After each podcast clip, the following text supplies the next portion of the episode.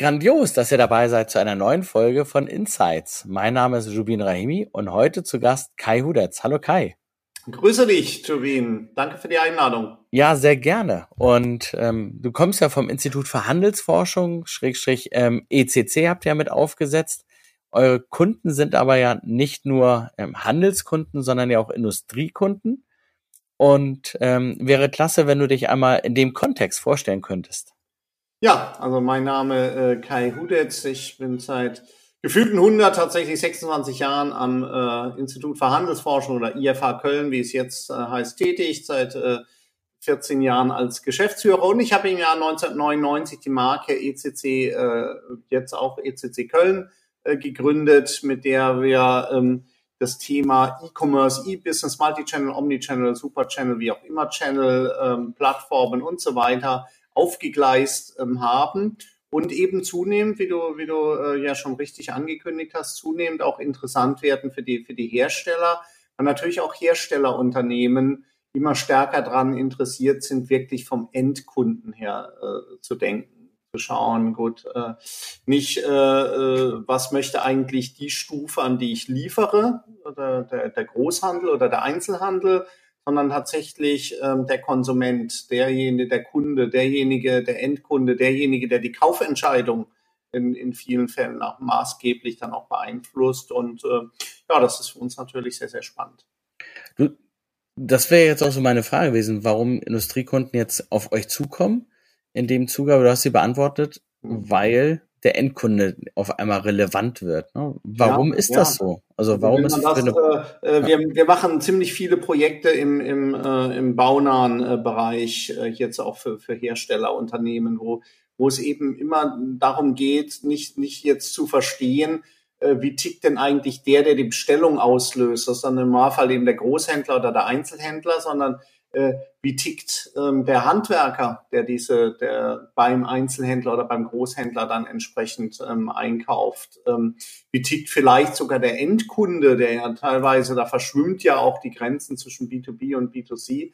Äh, wie tickt der eigentlich? Ähm, und das ist für diese Unternehmen doch äh, extrem relevant äh, geworden. Zudem äh, gibt es kaum noch einen Hersteller, da sind wir doch auch im engeren äh, Austausch mit vielen, auch aus dem Konsumgüterbereich, die, die dem Plattformscham äh, hier dann auch dem widerstehen können. Also der, der Vertrieb jetzt äh, über, über Plattformen ist natürlich auch ein, eine ganz wichtige Fragestellung. Und da gibt's ja dann doch immer äh, Themen, die doch ähm, nicht, nicht ganz einfach sind, wo es auch um Kanalkonflikte geht. Ähm, wo es auch darum geht, wem gehört jetzt eigentlich der Kunde, wer bestimmt den Kundenzugang und was bedeutet das äh, für mich? Also viele, viele spannende Fragestellungen. Natürlich können wir aber da auch hm, doch davon profitieren, dass wir natürlich diese Themen im Grundsatz sehr häufig auf einer, auf einer Einzelhandelsebene ja schon seit vielen Jahren ähm, bearbeiten.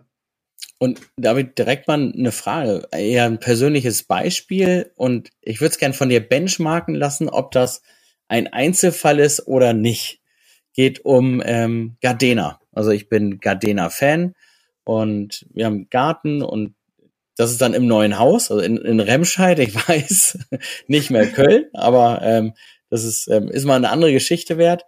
Und da haben wir einen Garten, wo ich eine Hecke pflanze und ich möchte es ganz gerne automatisch bewässern. So, ähm, alles relativ simpel. Wo war ich? Ich war auf der Gardena Homepage und musste mich erstmal durch die Information fräsen. Also da habe ich gemerkt, die haben sich schon Gedanken gemacht, wie ist dann so die UX, aber eher so exemplarisch, weil all die Informationen, die ich brauchte, waren relativ zäh rauszufinden. Und dann hatte ich alles zusammen und dann konnte ich es nirgendwo einfach bestellen. Also es gab zwar Absprünge zu anderen ähm, Händlern, wo sie geguckt haben, ist es auch da, aber es war dann halt ähm, keine tolle Journey. Und das fand ich irgendwie schwer, sag ich mal so. Jetzt ist die Frage, ähm, ticken so die Kunden, dass die schon so auf die Herstellerseite gehen, wenn die so ein ähm, Thema haben? Also wissen die schon, welche Marke sie nehmen oder? Ja. Also zunächst mal äh, Glückwunsch für die Entscheidung automatische Bewässerungssystem. Das haben wir hier auch und das ist, äh, das ist wirklich eine tolle äh, Sache. Zum Zweiten, ich werde diesen konkreten Fall natürlich an die Kollegen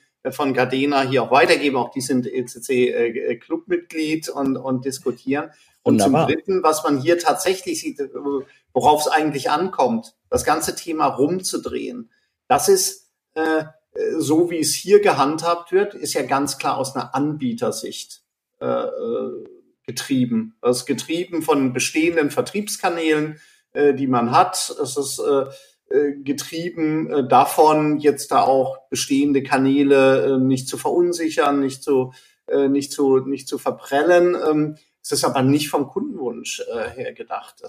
Der Kunde möchte natürlich eine viel einfachere Customer Journey ähm, haben. Also wenn ich mich jetzt speziell für ein Gardena-Produkt jetzt dann auch interessiere, dann möchte ich auf einer Seite, und wir sehen gerade im B2B, ist das eben dann häufig auch die Herstellerseite, da möchte ich die notwendigen Informationen haben und dann möchte ich am Ende des Tages auch mit wenigen Klicks dann auch bestellen können und nicht erst im schlimmsten Fall ist es ja so, Du hast dann noch Absprungpunkte zu Händlern und dann kannst du nochmal neu eingeben, was du da eigentlich äh, gesucht hast. Das ist natürlich eine ganz beschämende äh, äh UX, wenn dann die Parameter auch nicht, äh, nicht mitgegeben werden. Das ist getrieben aus dem Wunsch, eben diese Händler mitzunehmen auf dem Weg. Ähm, das ist gut gedacht, aber in, in vielen Fällen ist dann eben auch äh, gut äh, gemeint, das Gegenteil von gut gemacht. Und mhm. ähm, wir müssen, wir müssen das deutlich konsequenter in vielen, vielen Bereichen vom, vom äh, Endkunden her denken. Aber das ist natürlich Neuland. Das ist für diese Unternehmen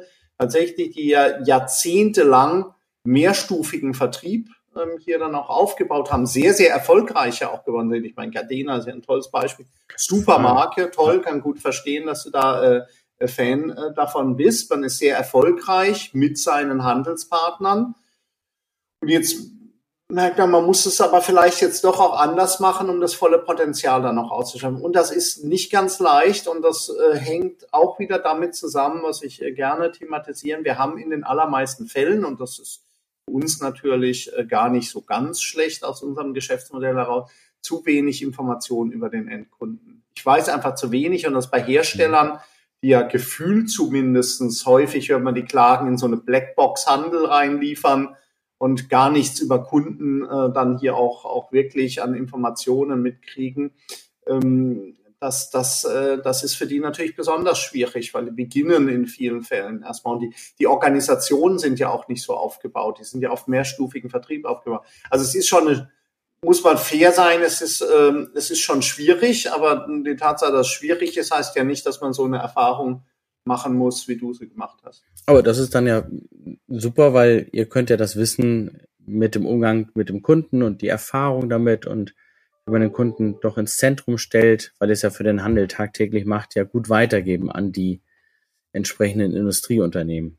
Ja, absolut. Also das für, für uns und für unsere, für unsere Kunden ist das, glaube ich, ein großer Vorteil, dass wir dass wir eben schon seit 1999 diese, diese Fragen vom, vom Kunden her dann auch entwickeln, dass wir unzählige Customer Journeys, hier gerade DIY haben wir sehr, sehr viel gemacht, weil wir fast jeden äh, große Baumarktkette zu unseren Kunden auch, auch erzählen dürfen. Und das sind natürlich Erfahrungen, wenn wir dann äh, für Hersteller ja, aber auf dem man aufsetzen kann. Und äh, manchmal sind die, sind die Fragen dann nochmal ein bisschen äh, äh, spezieller und, und vielleicht auch nochmal schwieriger, weil wir es dann eben oft auch mit Unternehmen zu tun haben. Die haben eine Einzelhandelssparte vom, von, von den Produkten her und die haben nochmal Sparen, die speziell für den Fachhandel.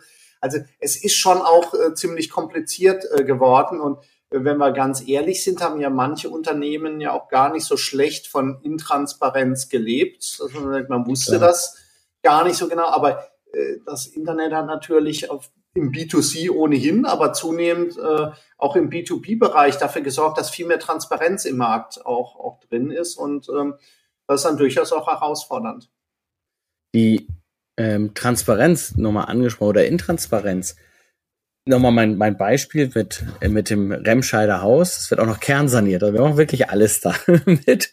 Und das ist die Frage KNX versus ähm, andere Smart Home Systeme. Ähm, und klar, der Elektriker hat gesagt, KNX ähm, ist halt ja bewährtes System, keine Frage. Die großen Hersteller in, in Deutschland oder in Europa nutzen das. Man kann damit auch fast alles eigentlich erledigen. Aber es macht dann der Handwerker.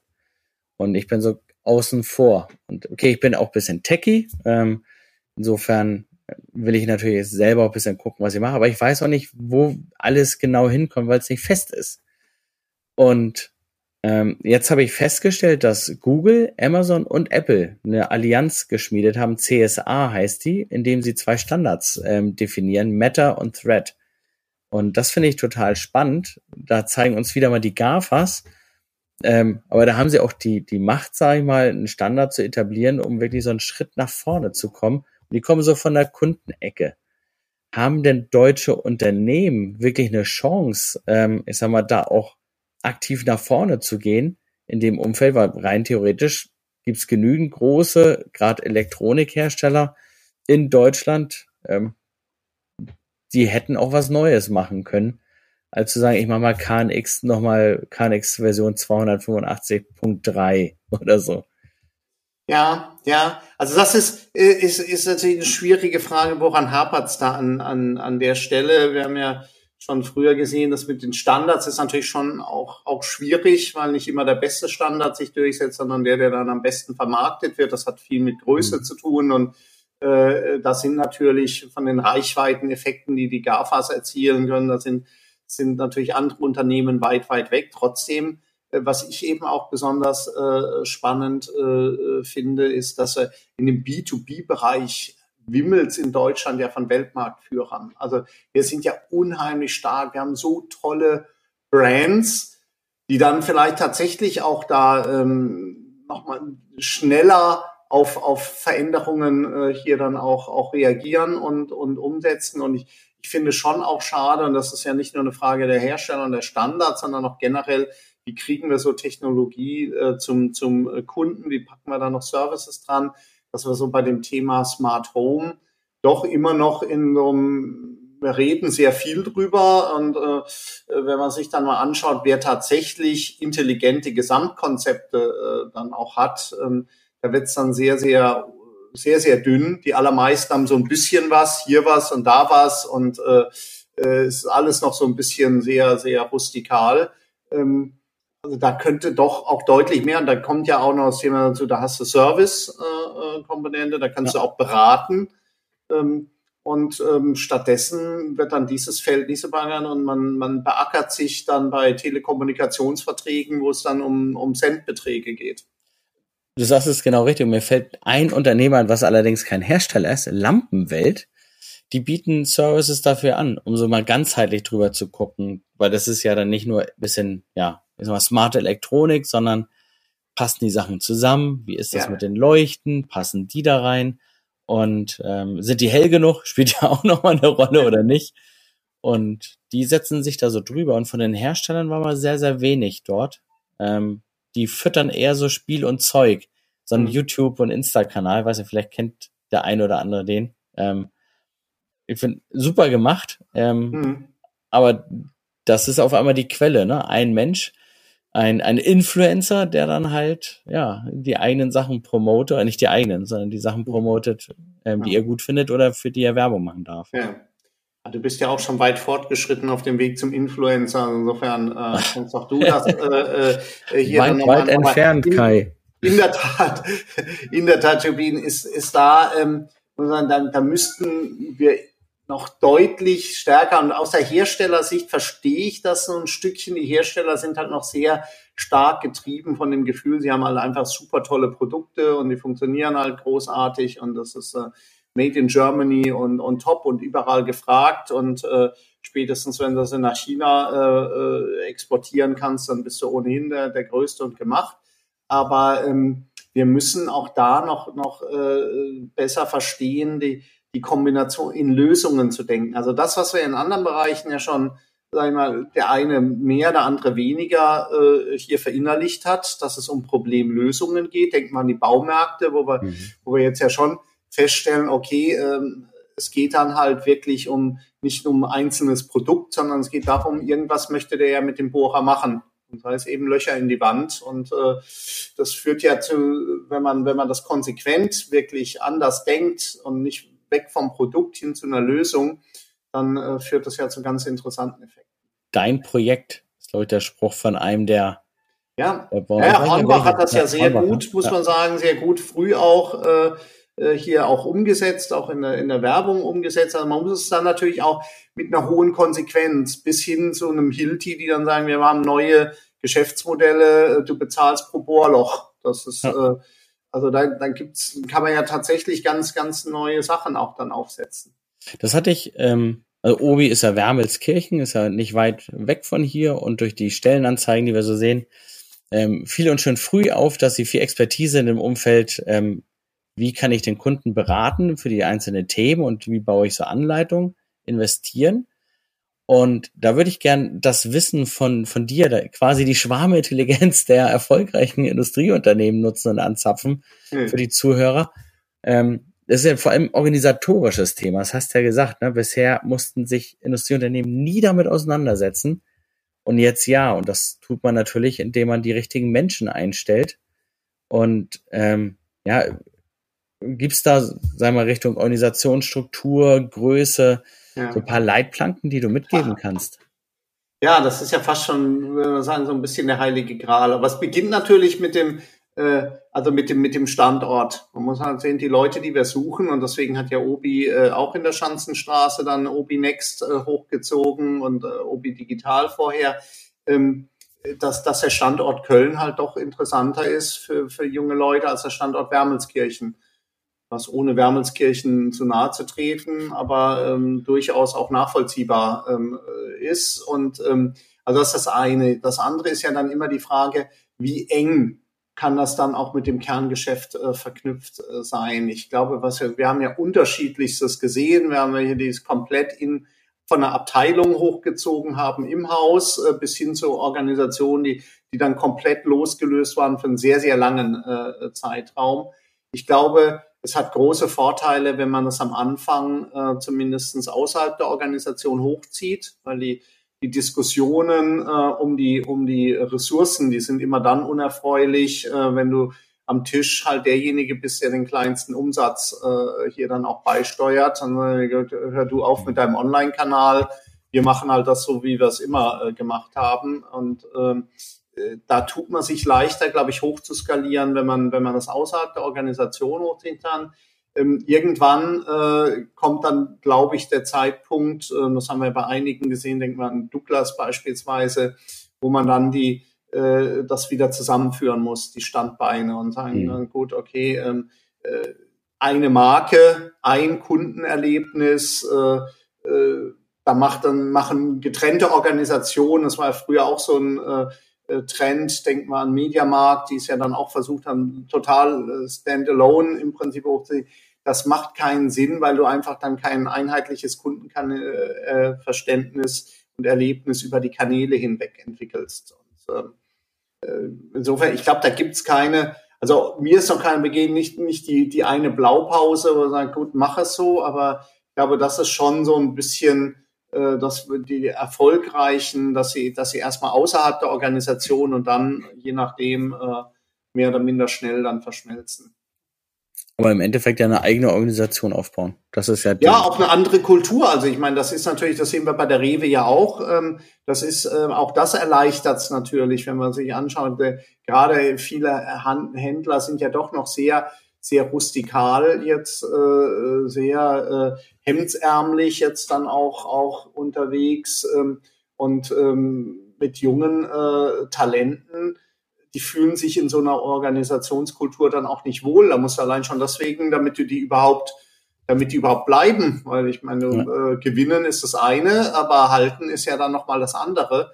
Und ähm, insofern, ähm, die, die erwarten dann eben auch eine gewisse Art von Kultur. Jetzt muss man sagen, äh, das, das äh, entwickelt sich ja auch alles. Das entwickelt sich ja auch bei den, äh, bei den traditionellen Handelsunternehmen. Äh, die Krawatten verschwinden, äh, die, äh, Turnschuhe sind da, ähm, äh, die Bootskultur greift immer stärker um sich, also das äh, verschwimmt. Aber trotzdem, glaube ich, äh, tut man sich dann eben auch kulturell äh, leichter, wenn man, wenn man sagt, gut, nicht von Anfang an aus dem eigenen Saft, da kommst du nicht weit, da musst du zu oft zu viel Kompromisse machen und äh, da kriegst du die Geschwindigkeit nicht hin. Ja, super, danke. Also danke für diese Insights heute. Und ihr habt sicherlich auch dazu nochmal Studien, vermutlich mal. oder gerade ein ECC-Kreis, wo dann Industrieunternehmen miteinander ähm, sich austauschen können? Ja, wir haben tatsächlich äh, äh, weniger jetzt da Studien, glaube ich, gemacht, müssen wir mal äh, hier kramen, ähm, aber ähm, wir haben, äh, wir haben tatsächlich inzwischen äh, drei Roundtable-Formate, die, die sich damit beschäftigen. Also B2B, wo wir ja eh schwimmende Grenzen haben, plus dann noch einen für Konsumgüterhersteller, treffen sich dreimal im Jahr. Und dieser Austausch ist, ist jedes Mal, man geht immer schlauer aus dem Raum raus, als man reingekommen ist. Der Austausch auch unter den, unter den Unternehmen ist, ist aus meiner Sicht wirklich äh, fast unbezahlbar. Und dafür, äh, dabei ähm, ist die Einstiegshürde mit dem ECC Club so denkbar niedrig, aber es lohnt sich äh, wirklich, weil diese Entwicklung, die kommt kategorieübergreifend, da wird sich keiner äh, davon frei machen und äh, zu verstehen, wo die Endkunden hinwollen, ist, glaube ich, wichtiger denn je. Super, danke dir, Kai. Danke für deine Zeit. Und Vielen Dank für die Einladung, Jobin. Gerne, immer wieder gerne. Und für alle Zuhörer und Zuschauer, ihr könnt unten natürlich Kommentare abgeben, beziehungsweise in den ähm, Notes dazu die Links auch sehen zum ECC Club, zu den Roundtables. Und wir freuen uns, wenn ihr das nächste Mal wieder dabei seid.